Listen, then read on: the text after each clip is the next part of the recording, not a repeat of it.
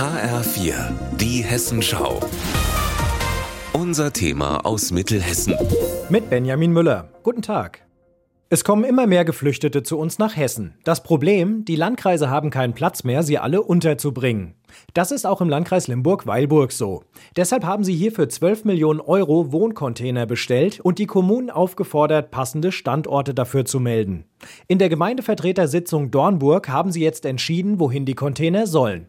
Bürgermeister Andreas Höfner spricht in der Sitzung. Es steht heute eine unangenehme Entscheidung an.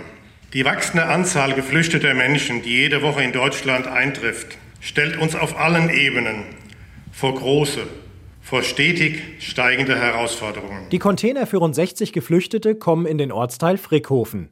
Der Standort soll oberhalb des evangelischen Gemeindezentrums sein.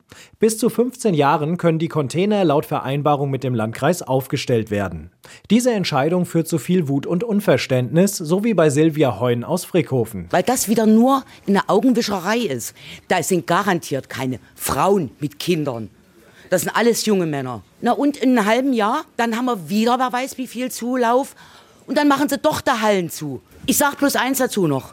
Gebt denen kein Geld und die, die Sache erledigt sich von ganz alleine. Mehr sag ich jetzt hier dazu nicht mehr, sonst platt. Fast alle, mit denen ich hier spreche, machen sich Sorgen. Trotzdem verstehen sie aber auch, dass die Gemeinde kaum etwas machen kann. So eine Massenansammlung macht mir Angst. So viele auf einen Platz, das macht mir Angst. Der Kreis bezahlt jetzt die Container. Die Gemeinde sagt, ist ja wunderbar, haben wir alle Sorgen los. Nein, wir bekommen erst die Sorgen. Aber irgendwie müssen wir damit fertig werden, denke ich.